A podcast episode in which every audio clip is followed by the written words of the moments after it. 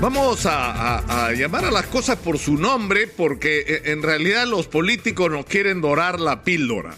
¿De qué se trata esta discusión sobre la cuestión de confianza? Yo se lo voy a decir porque es bien fácil. Es bien fácil. En el Perú en los últimos años ha habido dos mecanismos que se han usado en sentidos diferentes, por supuesto, pero para lograr objetivos políticos. Está en un lado la vacancia presidencial. ¿Qué necesita usted para vacar un presidente de la República en el Perú? Votos. Nada más.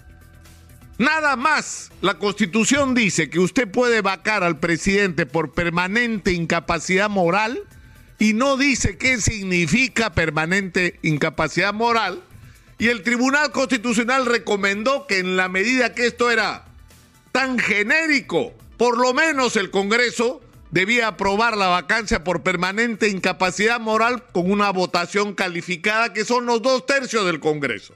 Entonces, usted para vacar un presidente en el Perú no necesita más que 87 votos. En este momento, nada más.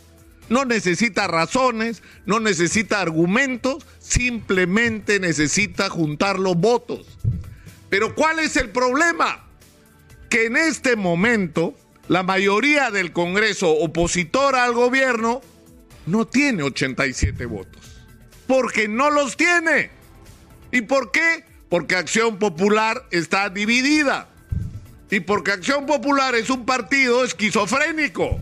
Tiene un ministro participando en el gobierno y participa alguna de su gente en la estrategia de la vacancia presidencial. En el mismo partido.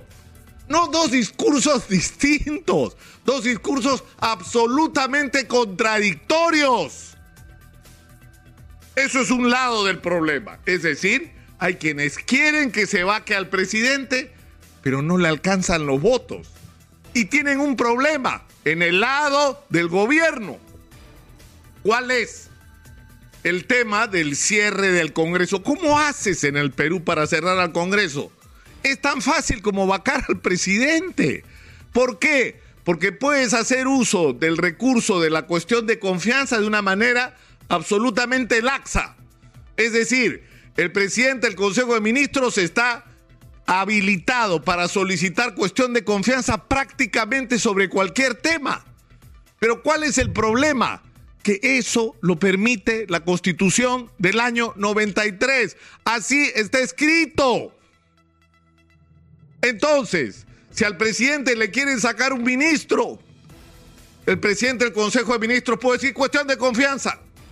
Si al presidente le pretenden imponer ¿no? Una ley, por ejemplo, por insistencia, cuando el Ejecutivo le parece que la ley no debería ser, el presidente puede, a través del presidente del Consejo de Ministros, hacer cuestión de confianza.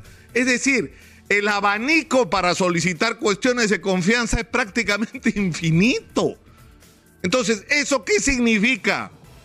Porque cómo se procesa la cuestión de confianza que termina en un cierre del Congreso con la acumulación de dos negativas de confianza. Entonces el presidente podría, si le quieren sacar ahora a Barrenzuela, decir cuestión de confianza. Si le quieren aprobar por insistencia la ley de modificación de la cuestión de confianza, cuestión de confianza, y puede acumular en dos semanas dos cuestiones de confianza y chifarse al Congreso de la República. Y ese es el problema de los congresistas que han estado reunidos el sábado en la noche que saben que están hablando en criollo. ¿Por qué? Porque no pueden vacar al presidente así como está con la constitución de la República en la mano. Esa que defienden, ¿no es cierto? La del 93. Con esa constitución no pueden vacar a Castillo, pero Castillo sí puede cerrarles al Congreso. Eso es lo que les preocupa. Eso es todo. No está en discusión los principios constitucionales, eso es pura palabrería pura palabrería. Es una acción, es una cuestión que tiene que ver directamente con sus intereses inmediatos. Entonces, cuando el presidente de la República hace gestos eliminando ministros, comenzando por el presidente del Consejo de Ministros, cuando Aníbal Torres Vázquez hace una propuesta razonable de producir modificaciones que por supuesto son indispensables. Hay montones de cambios que hay que hacerle a la constitución vigente y estos son dos. La vacancia presidencial, por un lado, y el procedimiento para solicitar la cuestión de confianza. Por supuesto que ambos artículos constitucionales tienen que ser modificados y precisados, pero hay que hacerlo porque esto tiene que sentar precedentes respetando los procedimientos que la propia constitución establece. Esa es la manera correcta de hacerlo, no porque yo tengo una circunstancial mayoría en el Congreso, puedo realizar con mayoría simples modificaciones a la Constitución, pero por Dios, si eso es de lo que estamos discutiendo cuando se habla de Asamblea Constituyente. No, que no haya asamblea constituyente porque no está contemplada en la constitución y cualquier modificación tiene que hacerse de acuerdo a lo que dice la constitución. Y cuando ocurre algo que no les conviene, que es la posibilidad de que el presidente use de una manera arbitraria la cuestión de confianza, pero que está en la constitución como una posibilidad, ahí sí la quieren cambiar por mayoría simple. Eso es inaceptable. Pero lo más grave de todo es que nos envuelve otra vez como han señalado esta mañana Manuel Rosas y Giovanna Díaz, en esta discusión perversa a la que nos arrastran los políticos. Esa no es la agenda nacional. No necesitamos ni vacancias ni cierres del Congreso. Por Dios, ¿en qué momento van a tomar conciencia de las enormes responsabilidades que hay? Gracias a Dios no tenemos encima la tercera ola de la pandemia, tenemos tiempo para vacunar a la mayor cantidad de gente, para habilitar el sector salud y resistir en el momento que los casos empiecen a generalizarse. Tenemos que reactivar la economía, no se dan cuenta que la gente no da más. Es decir, que hay gente que se quedó, simplemente lo perdió todo. Hay gente que no tiene para comer y tiene que recurrir a ollas comunes y hay gente que lentamente está recuperando el empleo, pero es un empleo informal en la mayoría de los casos, con menos ingresos a los, de los que tenía antes. Es un proceso muy difícil donde además hay un sector muy importante de la sociedad que está arrastrando obligaciones que no ha podido honrar. No porque no quieran pagar, porque no pueden. Porque no pueden pagar. Porque la pandemia los puso en esa situación. Y esa gente está pidiendo no favores, está pidiendo salvavidas como los que se lanzaron para las grandes empresas, para poder sobrellevar la situación y reconstruir su capacidad de pago.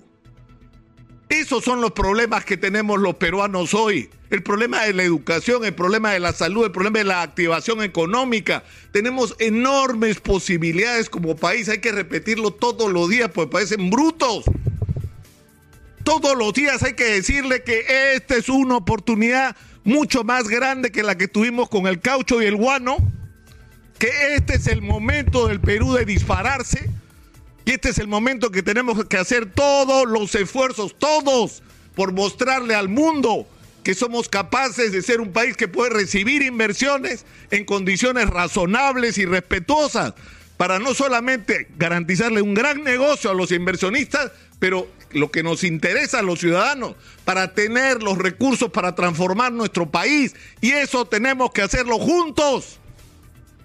Pero si ustedes, señores políticos, siguen envenenando la atmósfera, lo único que logran es crear desconfianza en el mundo hacia el Perú. No sean irresponsables. Yo no sé si vale la pena dirigirse a los políticos. Y, yo no sé sinceramente si al final habría que dejar las cosas como están y si el Congreso no hace lo que debe hacer, cerrarlo, y si el presidente no está a la altura de sus obligaciones, vacarlo y buscar otros y cambiarlos a todos. Yo no sé, sinceramente, si de repente eso es lo mejor.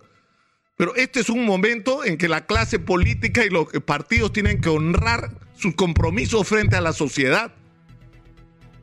Este es el momento, como se ha señalado insistentemente acá, en que los partidos de centro son la clave la clave, donde no tengamos ni los que quieren cambiar la constitución a la bestia con una asamblea constituyente que ni ellos mismos entienden cómo la van a hacer, y en el otro extremo los que están obsesionados por la vacancia y que no terminan de renunciar o de aceptar que perdieron las elecciones.